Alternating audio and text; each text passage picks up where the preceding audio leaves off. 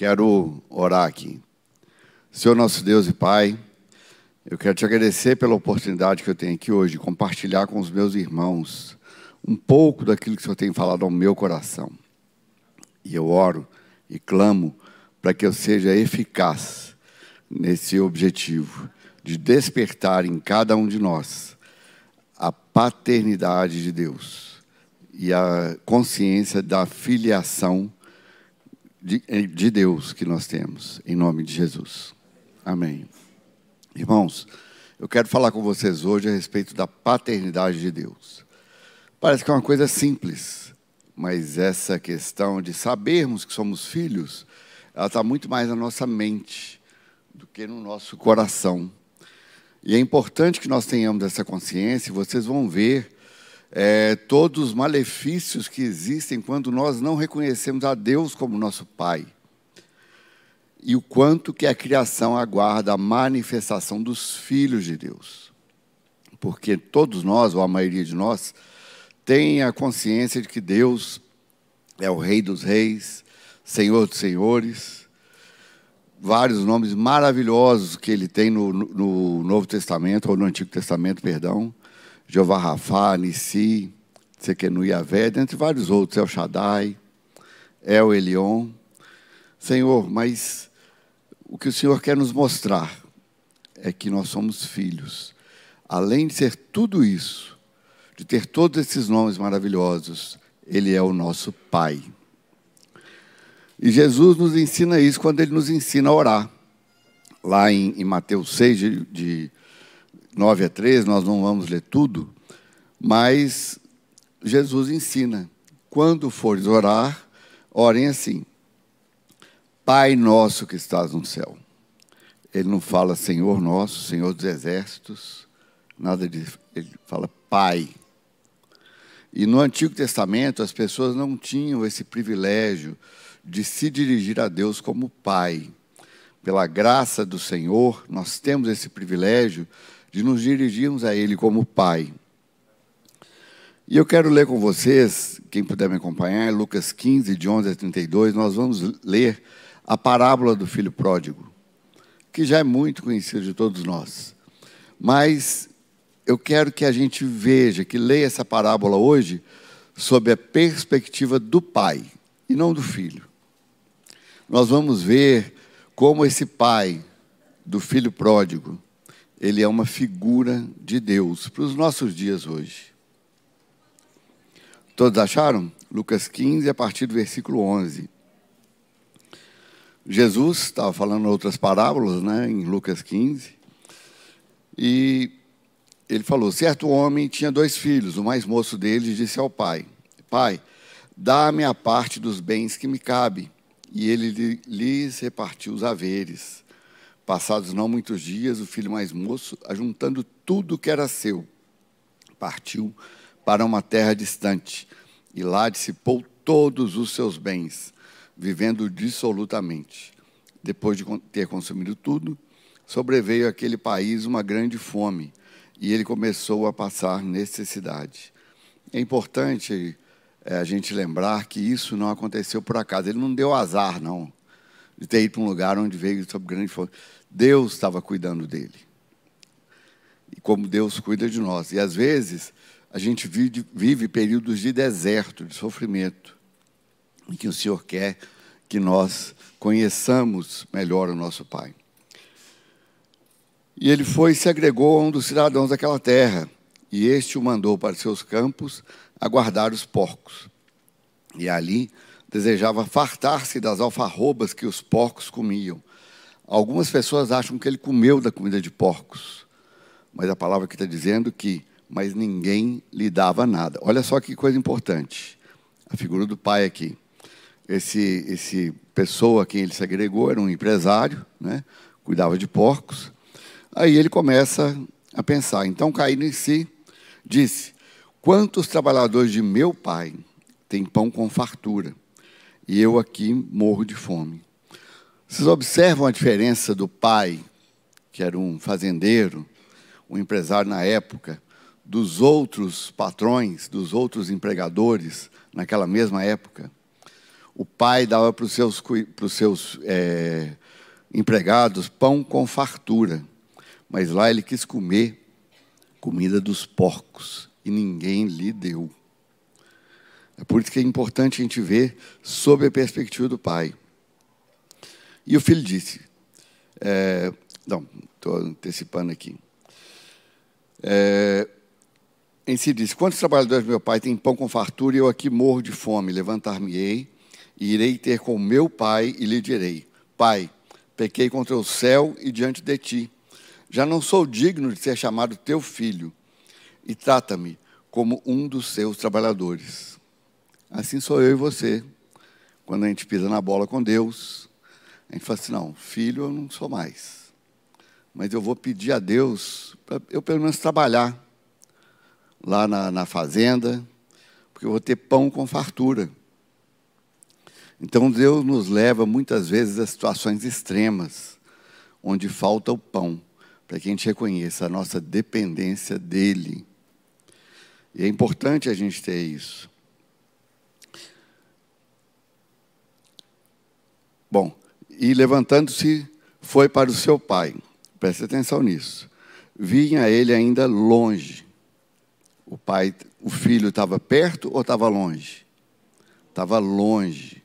Mesmo longe, quando seu pai o avistou e compadecido dele, correndo, o abraçou e beijou. E o filho repete: Pai, pequei contra o céu diante de ti, já não sou digno de ser chamado teu filho. É assim que a gente chega para Deus. Eu e você, depois de ter pisado na bola com Deus. A gente acha que a gente perdeu a paternidade, deixou de ser filho.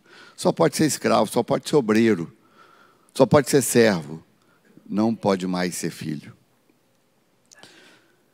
O pai, porém, disse aos seus servos: Trazei depressa a melhor roupa, vestiu, ponde-lhe um anel no dedo e sandálias nos pés Trazei também e matai o novilho cevado.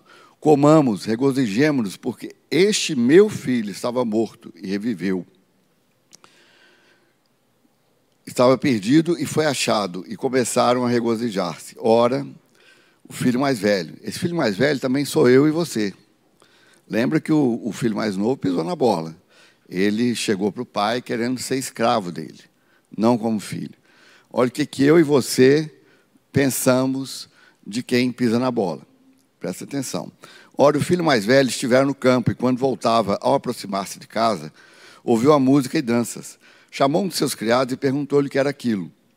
Ele informou: Veio teu irmão e teu pai mandou matar o novilho cevado porque o recuperou com saúde. Olha o que ele fez: ele se indignou e não queria entrar. Saindo, porém, quem? O pai procurava conciliá-los. O pai sempre corre para aquele filho que está distante dele e abraça e dá nova roupa, sandálias, anel. E o filho respondeu: Há tantos anos que te sirvo sem jamais transgredir uma ordem tua, certinho, né? legalista, bacana. E nunca me deste um cabrito sequer para alegrar-me com os meus amigos. Vindo, porém, esse teu filho, nós que somos legalistas, bacana e tal, né? A gente fala, aquele que pisou na bola é filho dele, mas não é meu irmão, não. Meu irmão não é assim de jeito nenhum. Porque eu não sou assim, como meu irmão vai ser assim? Vindo, porém, esse teu filho que desperdiçou os teus bens como meretrizes, tu mandastes matar para ele um novilho cevado. Então lhe respondeu o pai: Meu filho, tu sempre estás comigo tudo que é meu é teu. O legalista não reconhece isso. O legalista, ele entende que ele precisa andar na linha. Se ele pisar um, um milímetro fora da linha, Deus vai mandar um raio em cima da cabeça dele. Esse é o legalista. Ele não tinha consciência que tudo que era do pai era dele. Entretanto, era preciso que nos regozijássemos e nos alegrássemos, porque este teu irmão, estava morto e reviveu, estava perdido e foi achado. Mesmo para nós legalistas que não erramos nunca, né? quando a gente vê alguém pisando na bola, Deus, o nosso Pai, ele vem e nos fala do nosso irmão. Devemos orar por ele, tomar o lugar dele, calçar o sapato dele, porque nós todos temos um, temos um só Pai, um único Pai. Como eu falei no início, a questão é que muitos de nós têm dificuldade de se relacionar com Deus como Pai. E isso traz um prejuízo enorme para nós, nós vamos ver isso, alguns dos prejuízos que, que nós temos ao não reconhecer Deus como nosso Pai.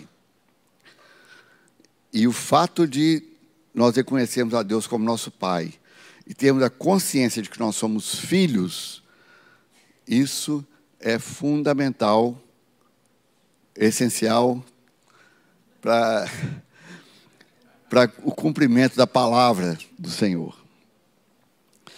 E muitas vezes a dificuldade que nós temos de nos relacionarmos com Deus como nosso Pai é porque às vezes nós tivemos um pai que não foi tão legal, que não fez tudo aquilo que deveria fazer, que nos, que nos trouxe limitações.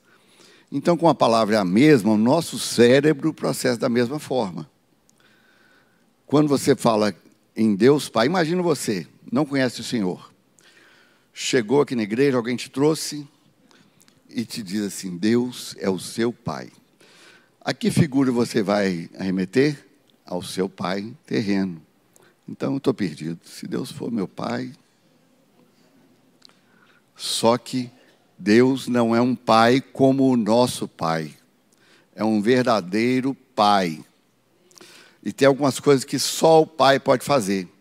Se a gente se lembrar lá de Abraão e Isaac, é, quem foi que levou Isaac lá para o monte? E qual foi a ordem que Deus deu? Pega o teu filho, teu único filho, a quem você ama, o pai ama. É lógico que a mãe, ela é tem uma manifestação de amor muitas vezes mais intensa, mas o pai ama.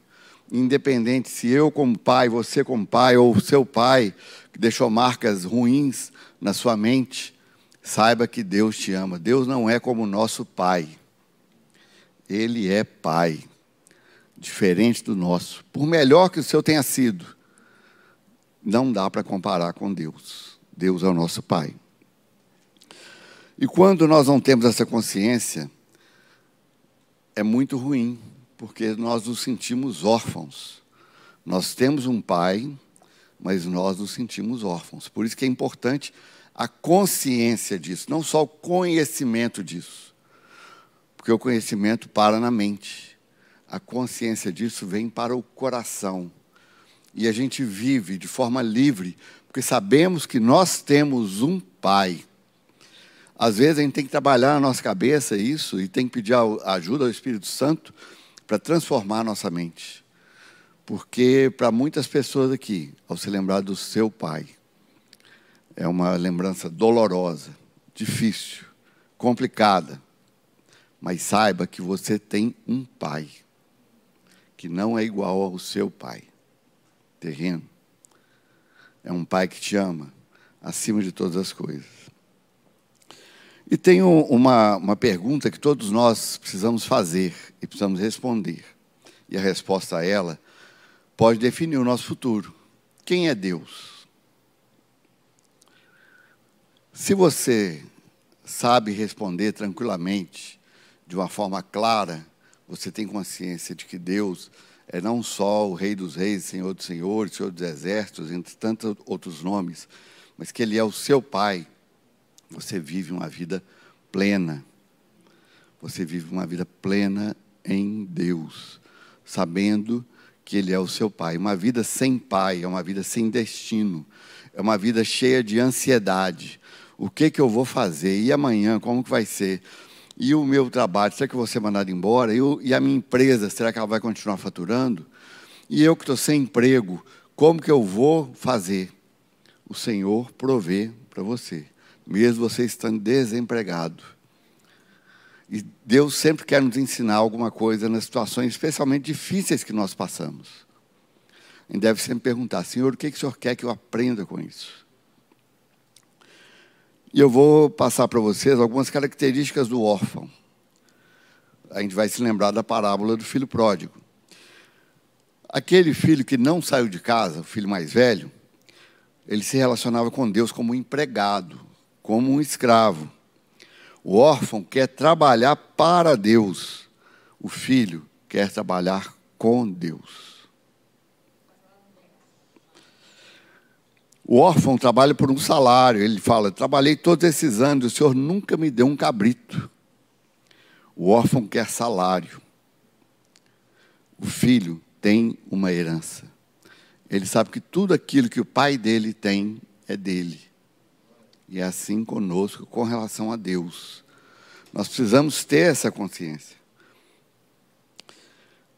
Na orfandade não existe identidade, a gente fica sem destino.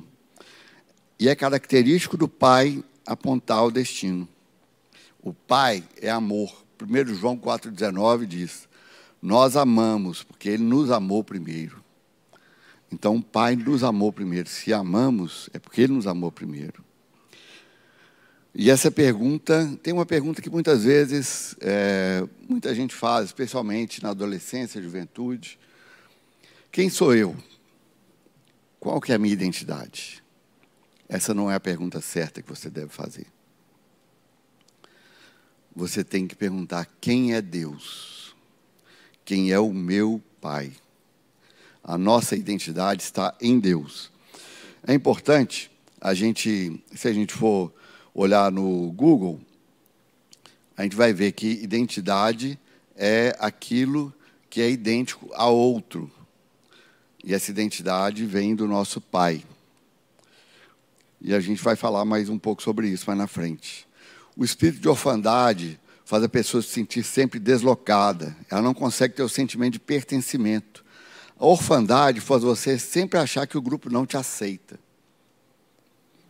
E se você identificar em, em você mesmo alguma dessas características, fique atento, porque Deus te ama e Ele é o seu Pai.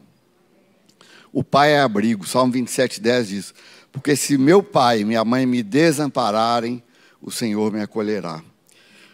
O, o órfão ele tem uma fome emocional constante. Você sempre precisa ouvir elogio. É por isso que muitas vezes a gente vê é, muitas pessoas, mulheres, se, se vestindo de forma inadequada, mostrando mais do que devia, porque elas precisam ouvir um elogio. Se publica no Instagram, então, dessa forma aí que os elogios vêm mesmo. Mas é, com os homens é a mesma coisa, só que se manifesta de forma diferente. O homem precisa se achar forte, capaz, eficaz. No nosso meio, eu preciso pregar sempre, porque eu quero ouvir o elogio das pessoas me falando, nossa, que bênção, que palavra, que maravilha, que não sei o que lá. Isso infla o ego. Isso é falta de paternidade. Ou então, você compra um carrão bonito, bacana, e até você que não é bonito, fica bonitão, né? Num carrão bacana, né? Põe o braço para fora lá, dirigindo. Eu estou podendo. Você está buscando elogio, está buscando ser reconhecido.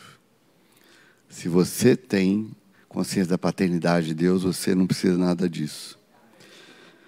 O espírito de orfandade faz a gente viver a partir da escassez e não da abundância. Isso nos faz pessimistas. Parece que toda vez que você ia viver algo, a escassez aparecia para travar a sua vida.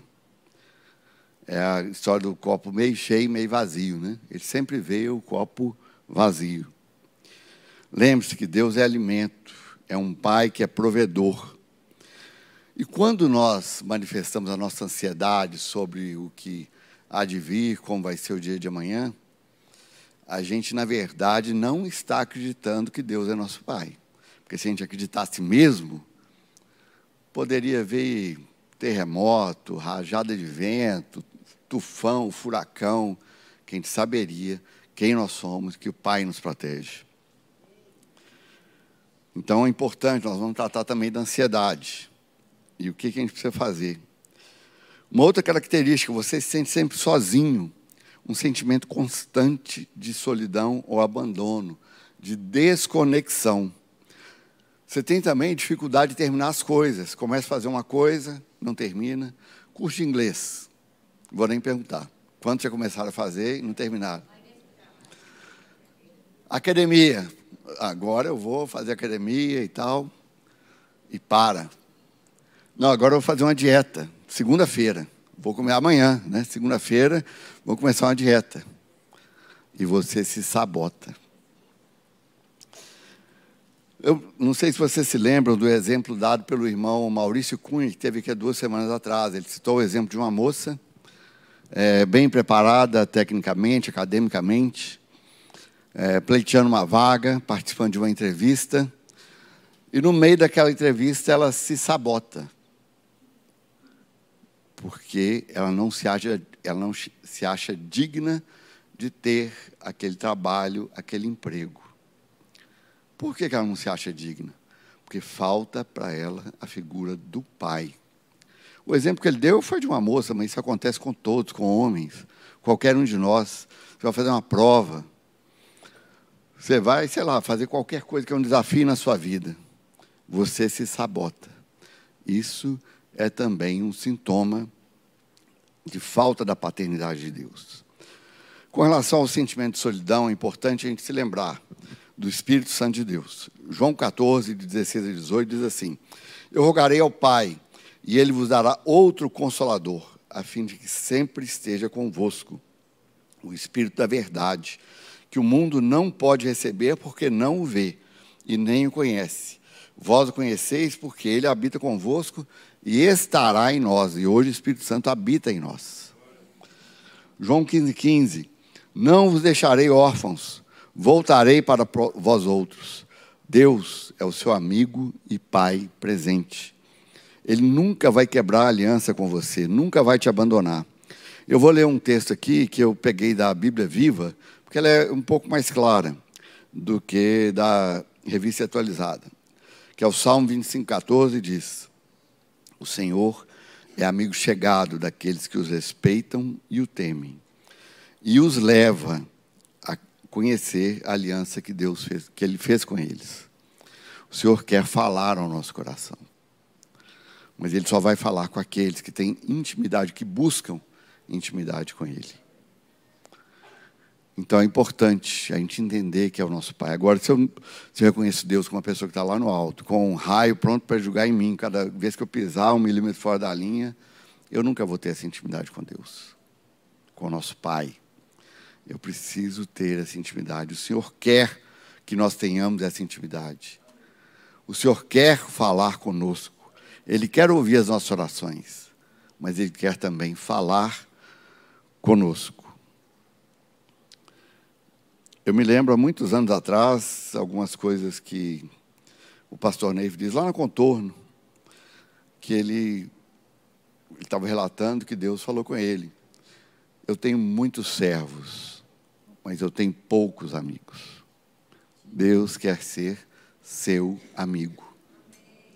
Não só o seu Deus, não só o seu Senhor, mas o seu Pai. E a orfandade também nos faz ficar sem destino, faz tomar atitudes que não deveríamos tomar. Mas Jesus não fazia assim, não. João 5,19 diz assim: Disse-lhes, pois, Jesus: Em verdade, em verdade vos digo, que o filho de si mesmo nada pode fazer, senão o que vir o Pai fazer. Porque tudo quanto ele, o Pai, faz, o filho faz igualmente. Então, Jesus observava tudo que o Pai fazia e fazia da mesma forma. Outras características, né, não dá para a gente entrar em todas, porque o tempo não nos permite, com medo, inveja, arrogância, autossuficiência, competição, arrogância, são sinais de falta de paternidade de Deus. Muitos de nós, gente, sabem quem é Jesus, sabem quem é o Espírito Santo, mas não consegue, não se sente digno de chegar ao Pai, porque a gente se acha muito sujo, muito impuro nós erramos tanto, como que eu vou chegar diante do Pai? Glória a Deus, Jesus derramou seu sangue, me salvou. Glória a Deus pelo Espírito Santo que fala comigo, mas o Pai não. No Pai eu não consigo chegar. Porque eu sou tão impuro, se as pessoas soubessem o tanto que eu sou impuro, nem na igreja eles deixavam eu ir, né? De tanta impureza. Quem não é assim, meu irmão? Quem não é assim? Mas nós precisamos chegar ao nosso Pai. Nós precisamos permitir que Ele nos carregue no colo. Nós precisamos saber que Ele cuida de nós. Quem se lembra da, da competição entre os discípulos né, sobre quem é o maior? Isso é só um dos exemplos de competição. Quem é o maior? Está lá em Lucas 9, 46 e 48, nós não vamos ler. Irmãos, e é importante, tem um capítulo da Bíblia que fala muito sobre filiação, além de várias outras partes, como nós já lemos. Mas é importante que Romanos, capítulo 8, seja a nossa morada durante um bom tempo se quisermos entender o que é ser filho de Deus. Não dá para a gente ler tudo, mas eu vou ler aqui Romanos 8, 14 e 15. Diz assim: pois, to, pois todos que são guiados pelo Espírito de Deus são filhos de Deus. Você é guiado pelo Espírito de Deus? Então você é filho de Deus. Porque não recebestes o espírito de escravidão para viverdes outra vez atemorizados, mas recebestes o espírito de adoção, no qual clamamos: Abba, Pai. Todo mundo conhece essa expressão, mas eu não sei se todos sabem o significado da palavra Abba. Abba não é pai. Abba é paizinho. Paizinho, aquele que a criança, quando está aprendendo a falar, né, um, um judeu, que não sabia falar ainda. Quando ele, quando ele começava a aprender a falar, para falar pai, ele falava aba, papai, paizinho. Com intimidade com Deus. E é isso que Deus quer de nós. E eu vou falar para vocês aqui agora a importância da filiação. Além de todos esses prejuízos que a gente tem se não nos relacionarmos com Deus como Pai, é importante nós sabermos que a, a nossa consciência de filiação é importante para a natureza, para a criação. Romanos 8 ainda, 16, diz assim: O próprio Espírito testifica com o nosso Espírito que somos filhos de Deus. Esses filhos de Deus aqui, no grego, são crianças, criancinhas imaturas. Tá certo? O 17 e 18 falam a respeito de sofrimento. Ora, se somos filhos, somos também herdeiros, herdeiros de Deus e co-herdeiros com Cristo. Se com ele sofremos, sofrimento faz parte do relacionamento com Deus. Também por ele seremos glorificados, glorificados. Porque para mim tenho por certo que os sofrimentos, olha sofrimento aí de novo, no tempo presente não podem ser comparados com a glória a ser revelada a nós. E no versículo 19 diz assim: a ardente expectativa da criação aguarda a revelação dos filhos de Deus. Só que essa expressão em grego, esse filhos aqui, não é o tecnon, de filhos imaturos, crianças, mas é oais, filhos maduros. Então, o Senhor tem interesse, o nosso Pai tem interesse que nós tenhamos essa consciência da filiação. Porque nós, como filhos maduros, vamos atender essa ardente expectativa da criação, que aguarda a revelação dos filhos de Deus, dos ouais de Deus. Então, é importante sabermos disso. A criação também aguarda a nossa manifestação como filhos de Deus. E para você sair de um filho maduro, de um filho é, é, imaturo para um filho maduro, tem sofrimento no meio. A gente corre de sofrimento, né? Também não estou falando aqui de uma teologia masoquista. Eu quero sofrer, quero sofrer. Onde tem sofrimento que eu vou lá. Lógico, não é isso não. Mas é a gente entender que a cada dia que o Senhor nos coloca em uma situação de sofrimento, Ele está nos aperfeiçoando. E isso nós precisamos entender e aprender de Deus a cada dia. Senhor, o que que o Senhor quer que eu aprenda com essa situação? E é importante a gente saber que Jesus também sofreu. Hebreus 5, é, 8 e 9 diz o seguinte: Embora sendo filho, falando de Jesus, aprendeu a obediência pelas coisas que sofreu, tendo sido aperfeiçoado, tornou-se o autor da salvação eterna para todos os que lhe obedecem. Jesus não era perfeito? Sempre foi, desde que nasceu, 100% homem, 100% Deus. Como que ele foi aperfeiçoado? Ele passou por coisas que ele não precisava passar, para nos ensinar que é necessário que nós passemos por esses sofrimentos. Como eu falei, ninguém vai sair correndo através, atrás de sofrimento, não. Mas nós precisamos entender que o sofrimento, segundo a vontade de Deus, que tem sofrimento também que a gente passa por desobedecer a Deus. Não é esse o sofrimento que Deus quer para nós mas ele fez o, o filho pródigo sofrer, para ele entender que na casa do pai até os empregados têm comida com fartura. E lá ele queria comer comida de porco e ninguém deixava. Voltando para Romanos 8, 28 e 29. Sabemos que todas as coisas cooperam para o bem daqueles que amam a Deus. Pessoal, para aí, né? essa, essa parte do versículo é boa. Né?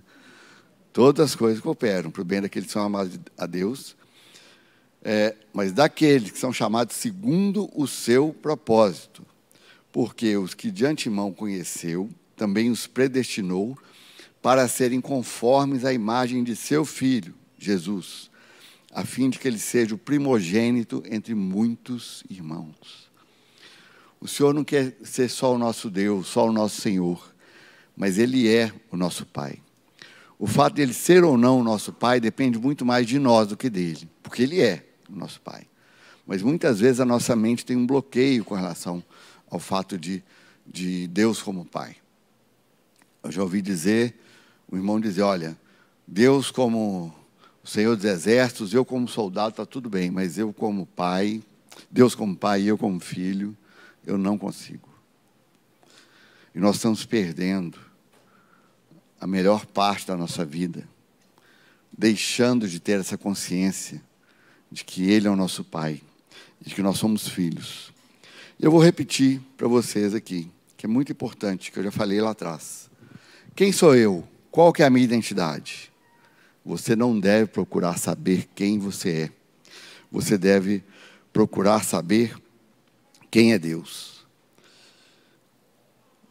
E o significado de identidade é qualidade do que é idêntico. Conjunto de características que distinguem uma pessoa ou coisa, por meio das quais é possível individualizá-la. Isso é o que o Google fala. Agora, o que a Bíblia fala? Em João 5,18. Por isso, depois de ele ter curado aquele paralítico lá né, no tanque de Betesda, por isso os judeus ainda mais procuravam matá-lo, porque ele não somente violava o sábado. Presta atenção nisso aqui agora, a importância disso mas também dizia que Deus era seu próprio Pai, fazendo-se igual a Deus. Quando nós reconhecemos que Deus é o nosso Pai, nós nos tornamos como o nosso Pai. Nós nos tornamos filho. Porque você pode e precisa ter uma vida plena em Deus.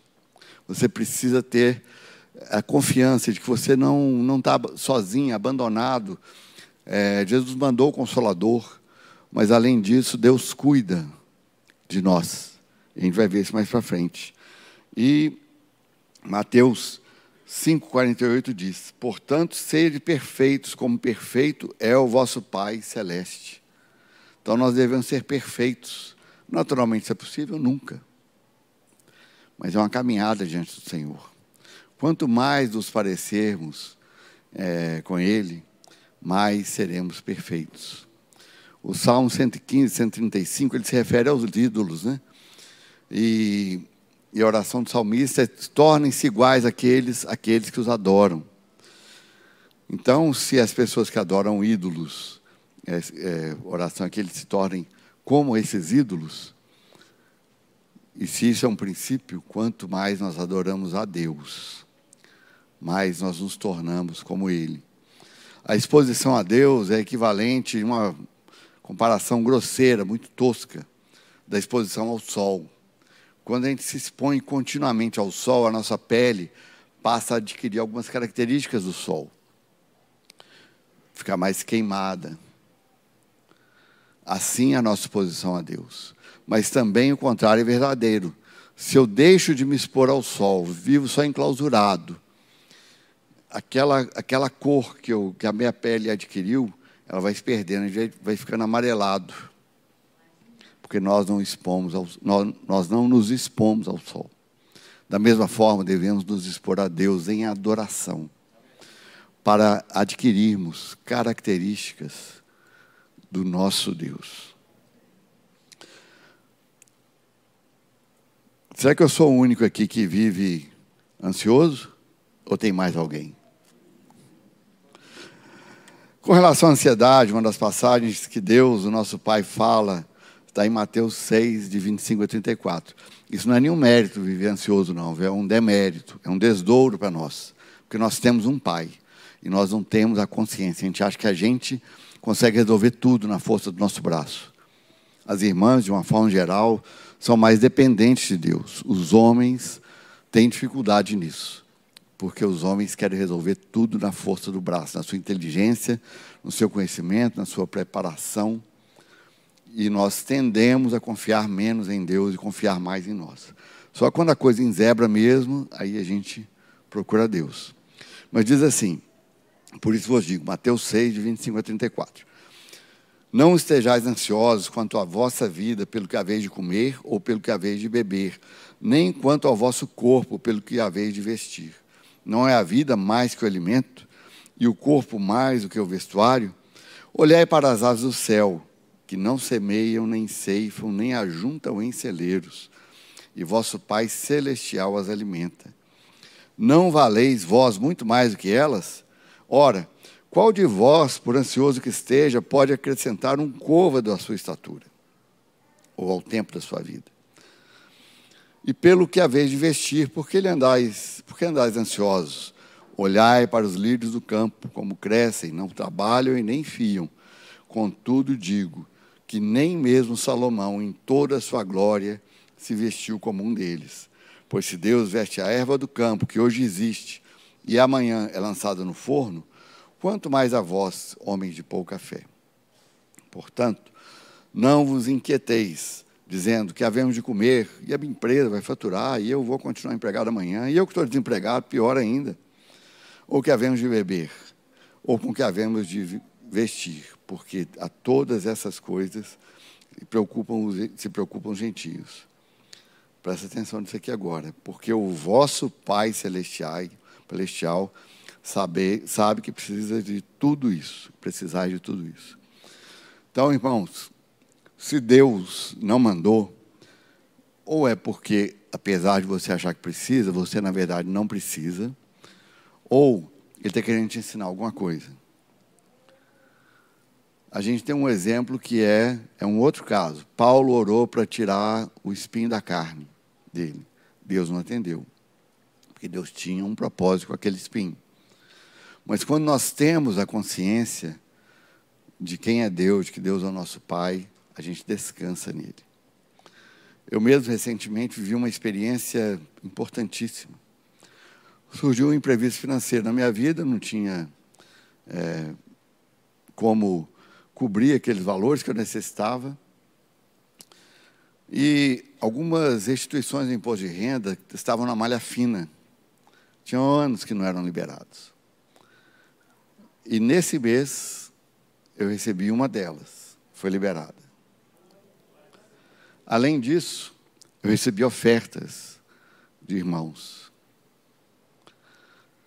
Então, esse testemunho é, primeiro lugar, para mim, para eu me lembrar disso, mas todos vocês se lembrarem que Deus cuida. Agora, Ele cuida quando a gente não mete a mão. Se a gente mete a mão, Ele também não põe a mão dele. Mas já que você vai resolver, então resolva aí. Eu não vou resolver, não. Agora, se você confiar em mim, se você crer em mim, você vai ver essa situação resolvida. Porque eu sou o seu pai. Eu tenho interesse nisso. E para os ansiosos, o versículo 34 diz o seguinte: Não vos inquieteis pelo dia de amanhã. Isso é um, é um passo. Esse versículo, sendo dividido dessa forma, fica mais fácil da gente digerir. Porque o dia de amanhã trará os seus cuidados. É outra parte. Então, não se preocupe com o dia de amanhã. Primeiro ponto. Porque o dia de amanhã trará os seus cuidados. Basta cada dia o seu próprio mal. Então, viva hoje. Não estou falando aqui ninguém, para ninguém ser irresponsável. Mas não se preocupe com o amanhã. Isso não quer dizer que você não deve se planejar. Você deve se planejar sim. Mas saiba que Deus pode mudar seu planejamento todo. E Ele vai fazer o melhor para você. E quando você tiver essa consciência de que Deus é seu Pai, cuida de você, você vai ter também a consciência de quem verdadeiramente governa a sua vida, que é Deus, o seu Pai. E quem nos liberta do sofrimento de orfandade faz com que nos vejamos como filhos. João 8,32 diz: Conhecereis a verdade, e a verdade vos libertará. Agora, 36 fala: Se, pois, o Filho vos libertar, verdadeiramente sereis livres. Aqui o Espírito Santo poderia ter mandado João escrever porque se Jesus vos libertar, ou então se Cristo vos libertar, ou se Jesus Cristo vos libertar, seria válido da mesma forma, mas o Espírito Santo, como sempre, é preciso, cirúrgico, se pois o Filho vos libertar. A liberdade vem através do nosso filho, do, do Filho, que é Jesus. Verdadeiramente sereis livres. Gente, façam de Romanos 8 a sua morada. Leia, estude, medite nesse capítulo. Para que Deus se revele a você como Pai. Você é, também tenha a revelação de que você é filho de Deus. Isso é importantíssimo. Importantíssimo. Porque Deus é seu Pai de qualquer forma. Mas você pode não desfrutar da paternidade dele, se você não entender que ele é filho. Que você é só um obreiro, um servo um guerreiro, mas Deus é seu Pai. E a minha oração diária deve ser: Pai, me ensina a ser filho. A cada dia nós devemos orar assim: Pai, me ensina a ser filho. Porque se eu sou filho, eu sou misericordioso. Com o meu irmão que pisar na bola, eu não vou olhar para ele, puxa vida, que cara lá. Não, é meu irmão que pisou na bola. Nós temos o mesmo pai. Então eu não posso, se ele pisou na bola, eu não posso pisar na bola com, com ele. Eu tenho que orar, carregar as cargas dele, amá-lo, caminhar junto dele, para que ele seja livre. E se eu sou o certinho, né? Eu tenho que ter misericórdia desse irmão. E, e, e eu não, não posso querer me destacar no meio do corpo de Cristo, no meio dos filhos de Deus, como aquele que é certinho, porque eu também piso na bola. Pode ser que as pessoas não vejam. Pastor, mas você pisa na bola? Claro, irmão. Qualquer irmão pisa, qualquer homem pisa na bola, qualquer homem, mulher, todos, sem exceção. Por isso que nós precisamos nos arrepender continuamente.